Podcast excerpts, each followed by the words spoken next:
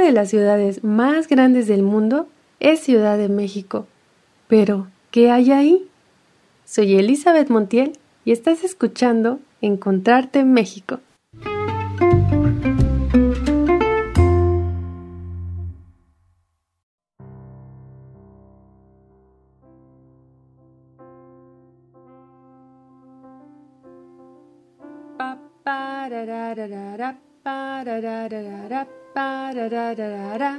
Oh yeah. Uy, no sabes. Tengo unas ganas de salir a bailar.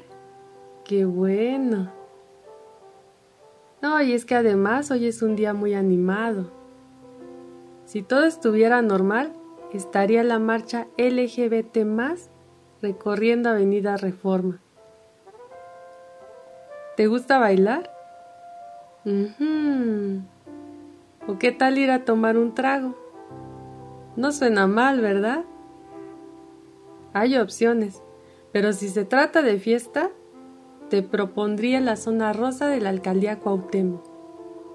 Esa zona que está cerca del metro, metrobús y avenida de nombre Insurgentes. ¿Por qué te propondría ir ahí? Uy, pues porque es un lugar de lo más curioso.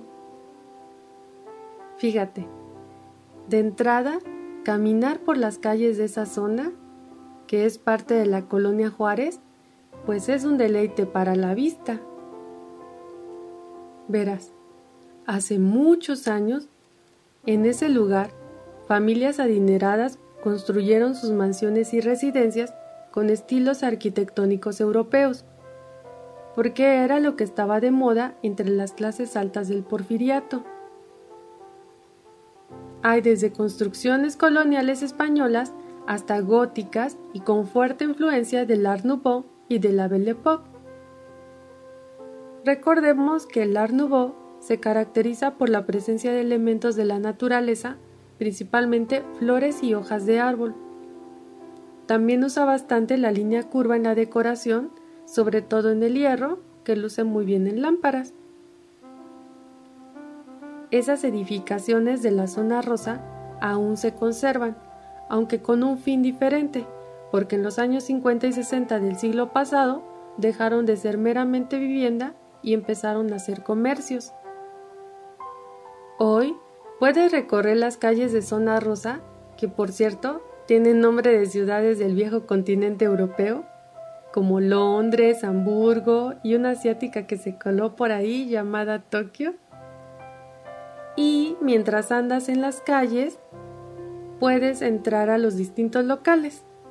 Hay librerías, cafés, boutiques, tiendas de antigüedades, galerías de arte, restaurantes, antros, cabarets, bares, sex shops. ¿Viste cómo nos fuimos poco a poco hacia la diversión? en fin, esta diversidad ha hecho de Zona Rosa un espacio de reunión para artistas e intelectuales, pero también para jóvenes y demás personas que disfrutan de la vida nocturna. Hay varias versiones del por qué se llama Zona Rosa, pero la que más me gusta es la que dio el pintor mexicano José Luis Cuevas, que decía el nombre deriva de ser una zona roja por la noche y blanca por el día, misma que al mezclar sus colores da lugar al rosa. Yo diría que es un rosa arcoíris, porque bien sabemos que es el punto de reunión más importante para la comunidad LGBT. Así es. Esto empezó a ser así en el año de 1974, cuando se inauguró el 9, la primera discoteca gay en la Ciudad de México, un acontecimiento que posicionó a este punto como un lugar para gozar de la libertad sexual. Pero no es ahí donde empieza la historia de la comunidad LGBT y su movimiento en México.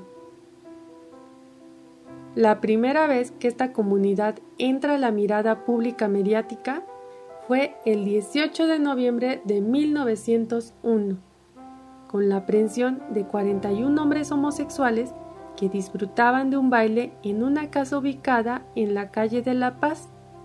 calle actualmente llamada Ezequiel Montes, la cual pertenece a la colonia tabacalera en Ciudad de México. La mitad de los participantes de aquel baile vestía ropas consideradas culturalmente propias de las mujeres. Se cuenta que entre los hombres se encontraba Ignacio de la Torre, yerno del expresidente Porfirio Díaz, y fue el único participante que no apresaron aquella madrugada.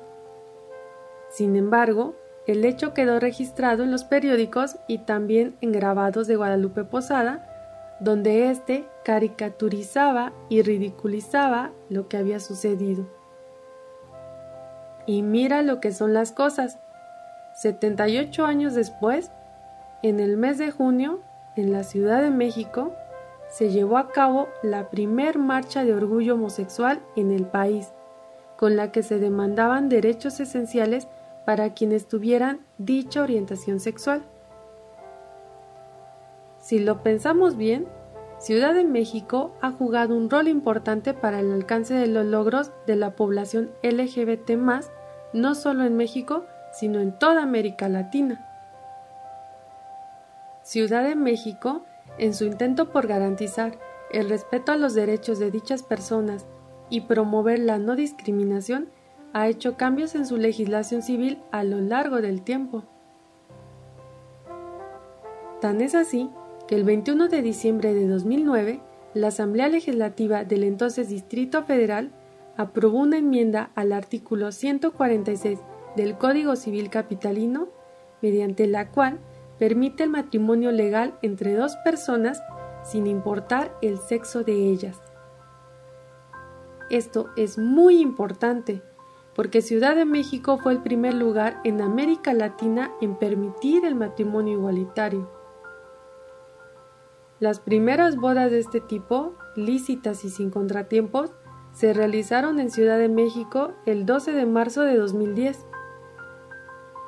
Actualmente, 17 de las 32 entidades federativas de México reconocen el matrimonio igualitario en sus respectivas legislaciones. Aunque es un avance en la materia, aún queda mucho camino por recorrer. Pero bueno, algo es algo. ¿Qué te parece? No sé tú, pero yo Ahora que vuelva a recorrer Zona Rosa y me tome fotos en las calles Genova y Amberes, ahí en el cruce peatonal donde pintaron la bandera del orgullo gay el año pasado, justo cuando esté ahí, sí que voy a pensar mucho en esto, en toda la historia del movimiento de esta comunidad que es muy grande y muy importante. Yo no formo parte de la comunidad LGBT pero me parece fundamental que sus garantías individuales sean respetadas como las de cualquier otra persona. Decía Benito Juárez, el respeto al derecho ajeno es la paz. Y para mí, que el mundo es mejor cuando nos respetamos y cuidamos los unos a los otros, ¿no crees? Por mi parte, creo que me quedo con este mensaje. Y ya volviendo al ánimo festivo del principio, creo que también me robaré unos minutos del día para poner música y bailar un rato aquí en casa ahora que no puedo salir. Ya habrá oportunidad de disfrutar con los amigos en zona rosa o en otra parte, porque en Ciudad de México hay varios lugares para pasarla rico, pero de eso te cuento la próxima vez. Por lo pronto, Recuerda que yo soy Elizabeth Montiel y espero que tengas un excelente día. Esto fue Encontrarte en México. Nos escuchamos en el siguiente episodio. Adiós.